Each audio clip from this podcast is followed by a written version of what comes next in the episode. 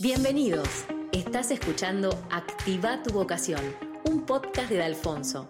Este es un nuevo episodio de Historias que inspiran. Conversaciones con profesionales que se animaron a encontrar y vivir su propósito.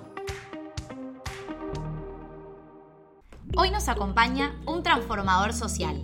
Él es Dani Cerezo, músico, aprendiz, trabaja para el ámbito social y para el ámbito privado fundó su propia empresa que se llama Creer Hacer. Una empresa B que busca generar impacto. Crean comunidad para mejorar la vida de las personas. Dani nos cuenta en este episodio qué es la pobreza para él. Una de sus frases, la peor pobreza es la incapacidad de proyectarse. Una visión súper interesante de la vida, una historia de superación, una persona que inspira y que nos abre la mirada. Bienvenido Dani, muchas gracias por estar acá. Vamos a arrancar con una pregunta un poco difícil de responder a veces. Si yo te pregunto, ¿quién es Dani Cerezo? ¿Cómo te describirías a nivel personal? Ya, lo primero es que es una pregunta que me encanta y que yo lo hago mucho, ¿no? También. Creo que para definir quién soy, primero tengo que poder contar lo que me encanta hacer y lo que disfruto. Entonces, yo soy padre de dos criaturas maravillosas, Lautaro y Catalina, eh, soy compañero de Sole, que es la madre de mis hijos, además. Hace 22 años que estamos juntos. Soy, así como soy padre, soy compañero, soy, trato de ser un hijo que, la veo a mi madre todos los días y un buen hermano. Eso es lo que soy, digamos, ¿no? Entonces, y por otra cosa, dentro de ese círculo más cercano, soy una persona que me encanta pensar en constantemente en hacer cosas nuevas, por mi bien y por el bien del otro. Me descubrí hace muchos años que me encanta hablar de esta transformación social. Me, considero un transformador social, ¿no? Y una persona que me encanta soñar, me encanta hacer cosas con el otro. Así que eso es un poco lo que definiría quién soy. Muy bien. Y si, yendo un poco a tu, a tu infancia y adolescencia, ¿te acordás que a qué te gustaba jugar, qué te gustaba hacer? Sí, me recontra acuerdo. De hecho, siempre me, cuando subo a un colectivo, me acuerdo de yo sentarme en el colectivo durante mucho tiempo, soñaba con ser colectivero. Me, me sentaba atrás en una silla y trataba de, imitar a esa persona a la cual en un tiempo me, me hubiese encantado. Después tuve como muchos lugares, digamos. En un momento quería ser pianista, que me encantaba la música, amo la música, no es que me encantaba, amo la música y también soñaba con ese mundo de, lo que es la música, el teatro. Tuve durante mucho tiempo una banda de tango y, me encantó, digamos. Siempre me gustaba como ese ser un profesional, dedicarme de lleno a la música también fue una de las cosas que me gustaba cuando era chico, ¿no? Y ya que lo mencionaste, dijiste la palabra música, ¿cómo fue que vos llegaste al mundo de la música? Bueno, al mundo de la música llegué por lo que te contaba antes, ¿no? que lo aprendí desde muy chico. ¿no? En mi barrio yo vengo de una realidad como la de muchos argentinos, de, una crianza dura, áspera, seis hermanos, vivíamos en una villa en, en, en Boulogne, en, todo lo que tenía que ver acá en Buenos Aires, y mi madre, una persona que, que realmente era trabajadora de casas, y nosotros estábamos mucho tiempo solos, mucho tiempo con mis hermanos ahí tratando en esa situación de, vulnerabilidad económica nos hacía estar mucho tiempo en el barrio. Y en el barrio conocí, yo te decía, desde muy chico desperté este, esta fascinación por la música, yo era cumbiero de alma, me encantaba la cumbia, me encanta la cumbia, la verdad que me gusta mucho. Y por ahí descubrí, empecé a descubrir la música, ¿no? Empecé a descubrir la música porque era lo que a mí en ese sentido, en el barrio, el barrio es un barrio donde estás constantemente escuchando música de todo, de todo rubro, música, chamamea y todo, también hay en algunos lugares rock y reggae, pero bueno, la cumbia y el folclore son bastante escuchados en nuestros barrios. Y así llegué a querer ser yo pianista. En realidad no pianista, yo no sabía que existía el término pianista. Yo quería ser tecladista, porque quería ser... ¿Veías eso? quería ser tecladista y tocar una banda eh, de cumbia. Y así conocí una fundación que se llama Creo de la Pena, que hacía esta manera de acercar a los barrios donde no había más eh, carenciados económicamente, la posibilidad de que vos te puedas formar y aprender la música. Y así fue como yo entré en la música. A los nueve años me encuentro con una persona, un concertista de piano, que daba clases gratis en el barrio, y ese fue mi primer contacto con la música, y bueno, y ahí fue todo lo que, lo que me pasó después, ¿no? ¿Y por qué crees que el arte es fundamental para ayudar en estos contextos de, más vulnerables? Yo creo que el arte es fundamental para. Justamente dijiste algo muy interesante, ¿no? El arte es fundamental para trabajar en los contextos vulnerables. Ahora, la, idea de la persona es que piensa que el contexto vulnerable es solamente un barrio de carencias e, económicas. Sin embargo, un country también es un contexto vulnerable, porque la vulnerabilidad no tiene que ver con las clases sociales. La vulnerabilidad tiene que ver con el ser humano. Un joven que lo tiene todo, por ahí no tiene lo, más apreciado que la contención de tu madre o el amor, porque tus padres están todo el tiempo ocupando su agenda. Eh, y ese también es un niño vulnerable, digamos, un joven vulnerable que muchas veces cae en la tentación de las adicciones. Entonces ahí me parece interesante que dijiste justamente un contexto vulnerable. El arte en cualquier contexto vulnerable, porque la vulnerabilidad no tiene que ver con una clase social, es importante porque trabaja las tres cosas fundamentales. Trabaja mucho para mí la capacidad que uno tiene de expresarse. Uno cuando es joven o cuando es niño, no hay muchos ámbitos de expresión donde vos te expresás. En cambio, el arte o la música, en mi caso, o con la danza, con el teatro, uno se expresa, se expresa tocando la música que le quiere y que elige. La segunda pata, además de expresarte, te permite identificarte. Digamos, yo me identificaba con la cumbia, después me identifiqué con el tango, y fue así que yo soy tanguero, a mí me encanta el tango. bueno, te identificás, y esa es la identidad es una de las claves que necesitamos como seres humanos para después identidad, generar eh, expresión. Y la última cosa que trabaja el arte que tiene que ver, una vez que te expresas, una vez que te identidad, la capacidad de crear, ¿no? O podés componer, podés crear melodías, podés crear. Y esa creación mejora tu autoestima, te hace sentir que puedes hacer algo. Por eso es tan importante el arte para mí en cualquier contexto de vulnerabilidad, digamos, ¿no? Me encantó. Está muy buena la aclaración. Y aparte, lo que también queremos hablar un poco hoy es cuáles fueron esos hitos, por así decirlo, en ese trayecto tuyo de, vida y profesional que te marcaron para contarnos un poco cuáles fueron esos hitos y qué, aprendiste de cada uno de ellos, ¿no? Y que te llevaron a estar a donde estás hoy. Quizás arrancando por, la fundación que nos contabas de crear Vale la Pena o por donde quieras empezar. Bueno, eso fue un hito, ¿no? O sea, encontrar un espacio que me, me permita a mí verme no por lo que tenía y por donde vivía, sino por el potencial que tenía. Y eso para mí fue una de las cosas que más, más, más me impactó, digamos, ¿no? Porque yo entendí o terminaba entendiendo que por vivir en un determinado, o esto que vos decís, ¿no? un contexto vulnerable, me creía que era tan vulnerable que no me daba cuenta de todo el potencial que yo tenía. Y eso fue una de las cosas que más me impactó en mi vida, que alguien confiara en mí, que alguien viera en mí lo que yo, por ejemplo, el hecho de que yo podía ser pianista, cuando yo digo, mm. yo lo único que puedo hacer es tocar un par de acordes para tocar una cumbia, ¿no? Y, eso no está mal, porque si lo disfrutás y además hacer eso está buenísimo, pero creía que podía hacer mucho más que eso. Eso me marcó, la otra cosa que me marcó fue darme cuenta que además de que me dieran la oportunidad, además que el otro veía en mí lo que yo no veía, darme cuenta que yo también tenía un montón de cosas para dar a otros, a pesar de no tener lo, muchas veces ni siquiera para cenar, ¿no? Y darme cuenta de todo ese potencial a los 14 años y empezar yo a dar clases de piano a otros y hacer por otros lo mismo que habían hecho por mí, me cambió la fue un hito en mi vida. Fue como, ah, yo soy mucho más de lo que realmente quería ser cuando yo me puse en protagonista de mi vida y no en víctima, ¿no? Que uno suele caer. Muy bueno. Y otro hito para mi vida fue un poco lo que te contaba de quién soy, ¿no? Haber logrado una compañera de tantos años. Nos conocimos cuando teníamos 15 años, hace 22 años que estamos juntos. ¡Wow! Fue el padre y la verdad haber encontrado esa persona que te acompaña, que entendió todo tu proceso, para mí es un hito muy grande en mi vida. Y después emprender, ¿no? Hoy tener una compañía, una empresa, fue un hito que me marcó mucho, mucho. En lo profesional soy una persona que constantemente está aprendiendo muchas cosas.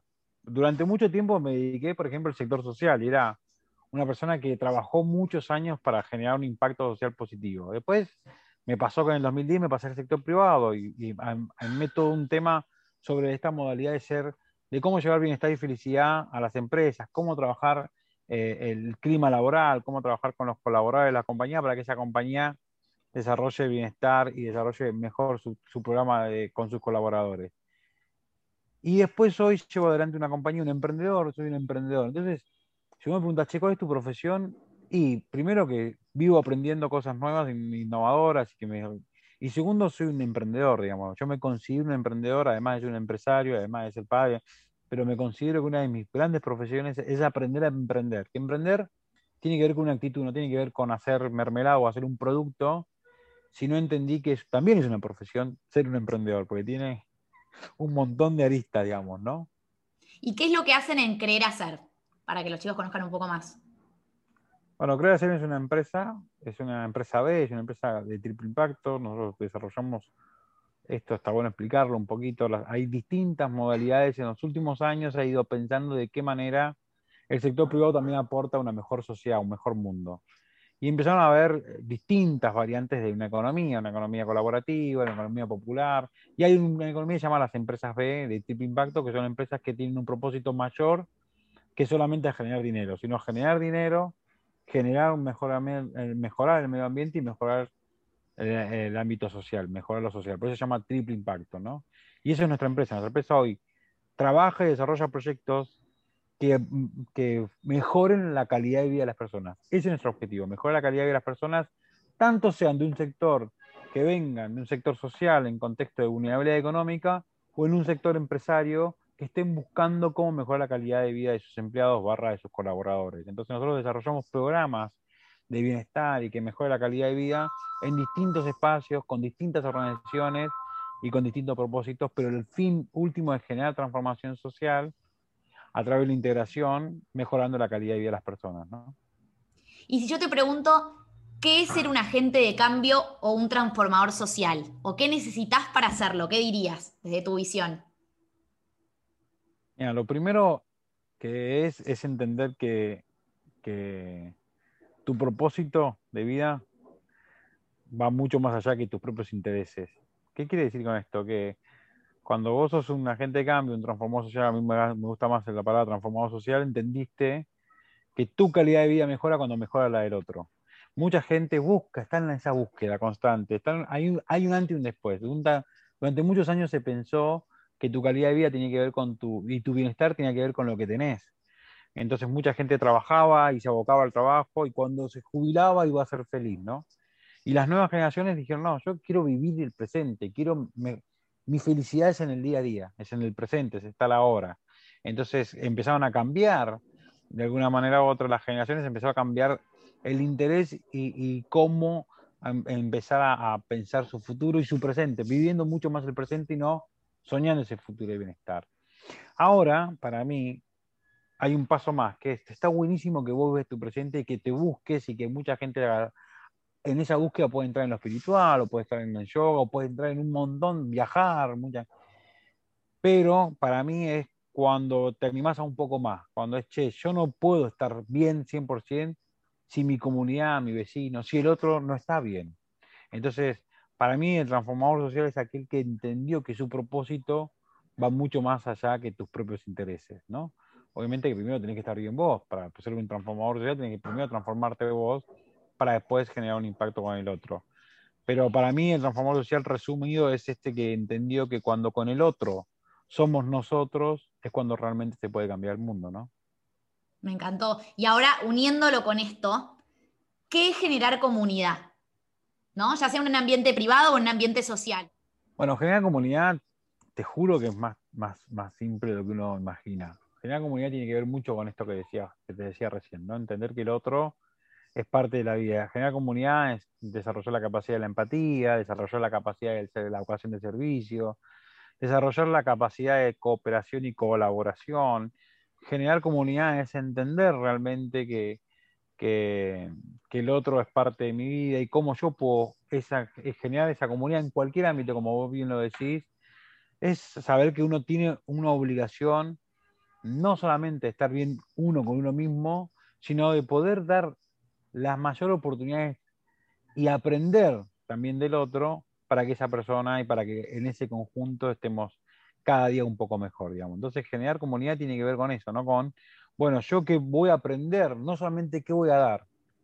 Ojo ahí, porque uno piensa que siempre voy yo a ayudar al otro, bueno, yo voy a asistir al otro y acá no se trata de eso, se, trata de que en esa relación ambos ganamos. Yo tengo algo que aprender de mm. vos, ambos se nutran, se retroalimente porque si no caemos siempre el asistencialismo, ¿no? Y eso también es importante el asistencialismo porque si alguien está en una situación muy difícil, hay que asistirlo automáticamente, pero eso tiene que ser de corto, muy corto plazo, porque si no, se transforma ya en algo que ya sabemos que el asistencialismo no llega absolutamente a nada, sino que lo único que hace es eh, tapar a gel y, patear la pelota. Claro, nosotros lo que tenemos que hacer es lograr que todas las personas tengan las oportunidades, aprovechen esas oportunidades y no sean víctimas de un sistema o de una situación, sino que sean protagonistas de esa, de esa transformación, ¿no? Me encanta, me encanta. Y aparte, ahora quiero que nos cuentes un poco, ya que lo mencionaste y yo lo tenía como pregunta, en estas charlas que das sobre pobreza y riqueza, ¿no? Tenés una nueva mirada que es espectacular y que nos abre los ojos a todos. Y una de tus frases es, la peor pobreza es la incapacidad de proyectarse. ¿Cómo sería eso? Generalmente uno cuando, cuando hace la primera pregunta que vos hiciste, que es quién sos, uno se define que por lo que hace. Entonces uno termina contestando esa pregunta, bueno, yo soy gerente, yo soy estudiante, yo soy tal cosa, y no se define por sus valores, sino se define por lo que termina siendo por alguna profesión. Y eso es un error. Para mí eso es un error muy grave, digamos, ¿no? Porque el día en que dejaste de hacer tal cosa o el día en que yo, por ejemplo, no toda mi vida voy a ser papá, inclusive hasta que si llega a pasar una desgracia, que ojalá no, es algo que a mí me define, eso es lo que soy. Eso no hay forma, igual que ser un buen compañero se dijo, es algo que me marcó para toda mi vida. Por eso es importante tu pregunta, ¿no? Che, ¿quién sos realmente? Y para mí eso fue un, es un camino que, que, decidí y que aprendí muchísimo en muchos años. Y eso es hablar de la riqueza. La mayor de las riquezas es cuando vos te proyectás no por lo que tenés o no por lo que, sino vos realmente por tu valor y por lo que fuiste aprendiendo y por lo que te fue dando la vida, digamos. Y cuando entendiste que tener una buena vida no tiene que ver con una carrera, digamos, con una buena carrera o tener una buena vida no tiene que ver con lo que tengas, sino con lo que compartas. Y eso fue muy fuerte, descubrir eso desde muy joven, ¿no? Que entendí que, hablar de riquezas y de pobrezas múltiples de la que yo hablo tiene que ver con, venimos de una cultura donde pareciera que ser rico pasa por el tener. Entonces tengo auto, tengo casa, tengo celulares, tengo el mejor celular, tengo la mejor ropa, tengo, tengo, tengo, tengo, tengo. Y yo descubrí que la mayor de la riqueza tiene que ver con el compartir. Cuando más tiempo comparto con alguien como cuando comparto con mis hijos, cuando comparto como, cuando yo comparto mi conocimiento al otro, cuando logro compartir, eso es lo que me, realmente me hace ser rico, digamos, ¿no? Y que la pobreza no pasa por las cosas que solamente me faltan, porque puedo tener un montón de pobrezas, sino pasa por darme cuenta de esa pobreza y poder corregirla. Entonces, siendo un poco más a lo que vos preguntabas, ¿no? Como cómo uno realmente se proyecta y, y esta pobreza de la capacidad de proyectarse, que esa proyección, cuando uno la tenés y cuando solamente es superficial, yo creo que esa es una de las peores pobrezas que uno tiene, digamos, ¿no? Y qué importante el, poder tener un, que, creo que es lo que vos también motivás en, los, barrios en los que ibas a ayudar y todo, como el tener un proyecto, ¿no? Sea cual sea, pero tener un objetivo, tener un proyecto. Tener un propósito, digamos, ¿no? Tener un proyecto, pero te vuelvo a repetir, más que tener un proyecto, el primer proyecto que uno tiene, si querés ponerlo en términos de proyecto, tiene que ver con, siempre digo que el mejor líder es aquel que le puede liderar su proyecto de vida. Entonces, el mejor proyecto que puede tener es tu vida. Totalmente. Vos que vas a definir. Entonces, cuando yo defino y cuando yo trabajo mucho en los barrios y en las empresas, que te juro por Dios, hay mucha pobreza, mucha más de la que te imaginas, porque uno cae en esa ambición. Fíjate vos que el sistema, tan mal pensado está el sistema corporativo, el sistema privado, que uno mide, sigue hablando de recursos humanos, como si el humano fue un recurso, sigue midiendo o evaluando su evaluación de desempeño por competencias. Y yo lo que les digo al sector privado, si vos me dices a las personas por su competencia, lo único que veas es un ámbito competitivo. Vos tenés que mirar a las personas por sus valores. Y eso va a hacer que tengas buenas personas, porque las buenas empresas las hacen buenas personas.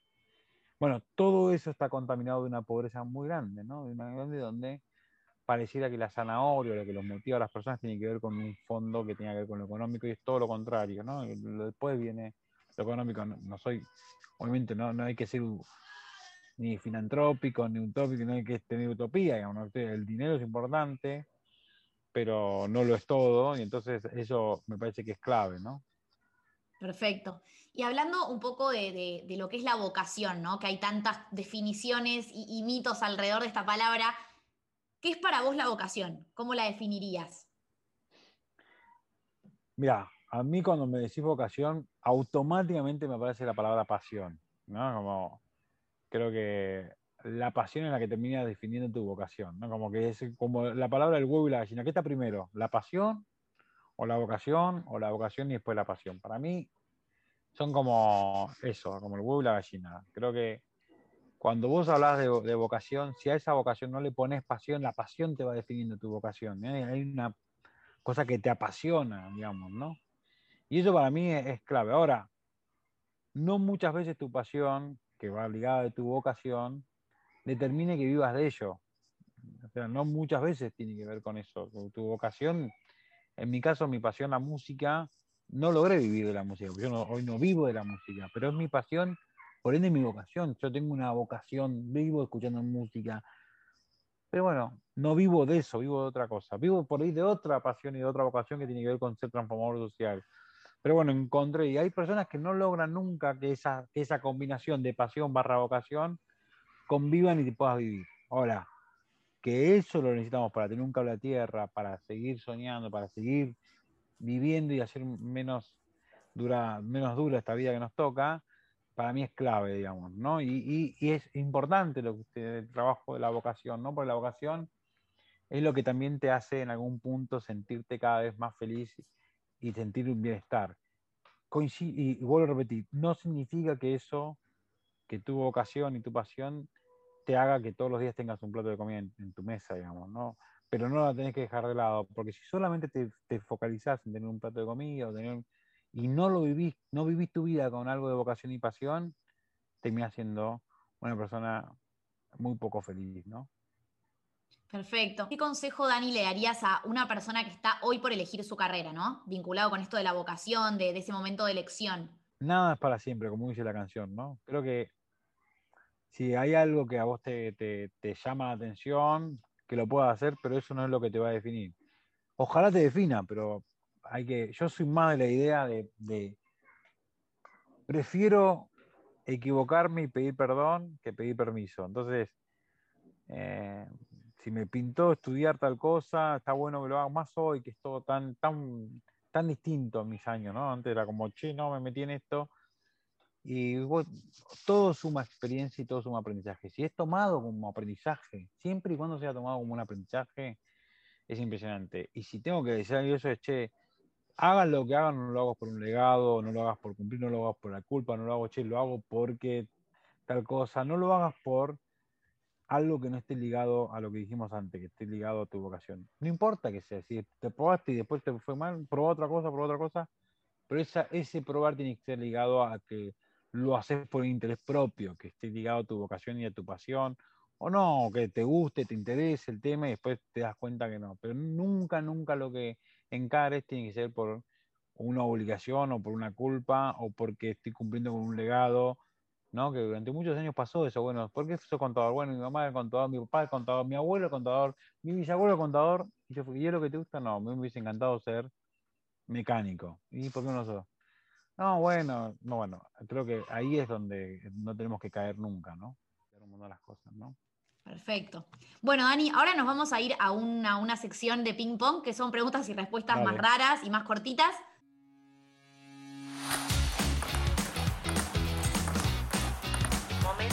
Momento ping pong. Momento ping pong. Vamos por la primera. Si un director de cine quiere hacer una película sobre tu vida, ¿qué nombre le pondrías? Es medio rara. No, está buena, ¿eh?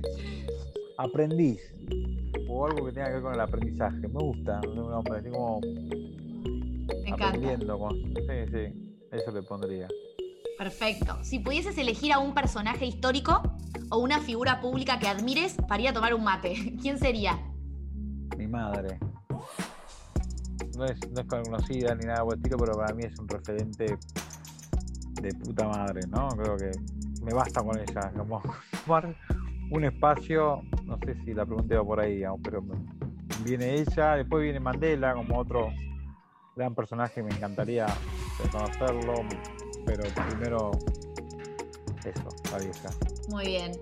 ¿Una formación pendiente o algo que quieras aprender o te quede por explorar? Cada vez más me entusiasma la neurociencia, ¿no? Estudiar me, me, me, me, llama un poco la atención el cerebro, cómo funciona. ¿Qué o quiénes te inspiran? ¿Qué tipo de personas? O puedes nombrar a personas sí. Me inspira mucho, eh, y esto no es de romántico, pero de verdad me inspira mucho mi mujer. Mi mujer trabaja en una organización donde le dan eh, y trabajan con un apoyo con 250 niños y la veo, me inspira la, la todo lo que la aura hizo todo un trabajo ahora en, toda la pandemia y llevó bolsas de mercadería casa por casa. No sé, la verdad me inspira mucho, aprendo mucho al lado de mi compañera. Eh, me inspira también mucho eh, los barrios en los que estamos trabajando, los talleres que damos. Nosotros damos talleres de liderazgo comunitario, tenemos un diplomado avalado por la universidad para la gente de los barrios que estén desarrollando actividades comunitarias en sus, vecinos, con sus vecinos, y escuchar los proyectos que se desarrollan ahí, escuchar el espacio, la doña que tiene un comedor en el patio de su casa y los países que tienen condiciones realmente difíciles, pero que está queriendo sacar adelante sus vecinos, sus hijos. Eso me inspira un montón, es fascinante, la verdad que lo que hacemos está buenísimo, me inspira mucho. Si hablamos un poco de aportes de los jóvenes de hoy, o sea, ¿qué aportan los jóvenes al mundo de hoy? innovación, creatividad, eh, una manera totalmente romper paradigmas, eh, son unos zarpados porque no tienen a nada, eh, tienen para mí una cosa muy impresionante de vivir el presente y de hacerte volver a repensar lo, que vos tenías como algunas cosas asumidas. creo que también te inspiran en el sentido de tener una velocidad muy rápida de aprender cosas. Hay una envidia sana y a veces no tan sana. Decirlo, están conectados por, por online, las conexiones, qué sé yo, una cosa que está espectacular. Uno tiene que aprender de eso, digamos, tiene que aprenderlo y creo que, es admirable. A mí me, me parece fascinante. Ahora, si tuvieras que completar la frase, nuestra época nos invita a a ser más consciente de todo lo que podemos hacer eh, y todo lo que podemos no ser, digamos, ¿no? Creo que eso nos invita a esto. Creo de vuelta uno puede generar un cambio muy, muy grande con solamente saludar al diferente o aceptar la diversidad y muchas cosas. Eso nos, nos invita a esto. Muy bien, me encanta. Y el, el mejor, esto ya para cerrar la parte del ping-pong, te voy a preguntar, ¿el mejor consejo que te hayan dado? ¿Alguno que te haya quedado muy marcado? El mejor consejo fue, em, mi vieja me decía, Dani, el mejor consejo, yo no lo entendía, era muy chico, pero después lo entendí. Todo lo que te cueste sudor y lágrima, lo vas a saber valorar. Todo lo que te regalen y te venga de arriba, no lo vas a valorar. Entonces, encanta, me encanta para cerrar porque creo que es un ejemplo para, para muchos jóvenes eh, y que se den cuenta también ¿no? del privilegio que es poder elegir también una carrera, lo que se relaciona con nosotros. Así que me encanta. Bueno, Dani, no te robamos más tiempo. Muchas gracias por haber, haberte hecho este tiempo y, abrirte tanto. Preguntas que a veces les colocan. Eh, no, me encantó, está bueno. Bueno, los felicito, la verdad que está muy bueno, muy, muy bueno. Los felicito, es importante que nada, que los jóvenes y, todos, sobre todo, empiezan a, poder escuchar este tipo de cosas, así que un, un placer y, realmente los felicito por el trabajo que hacen. Así que para mí es, de vuelta, es enriquecerme, es aprender y es una experiencia muy, muy linda, muy gratificante. Así que gracias a ustedes por invitarme. Gracias, Dani. La verdad que eso es un ejemplazo, así que nada, para nosotros es pura inspiración, de verdad. Gracias. Esto fue Activa tu vocación si te gustó este episodio, suscríbete al podcast para recibir notificaciones cada vez que subamos otros. También podés encontrarnos en Instagram y LinkedIn como arroba centro de Alfonso. Todos tenemos una vocación por descubrir. Animate a vivir una vida con sentido. Te esperamos en el próximo episodio.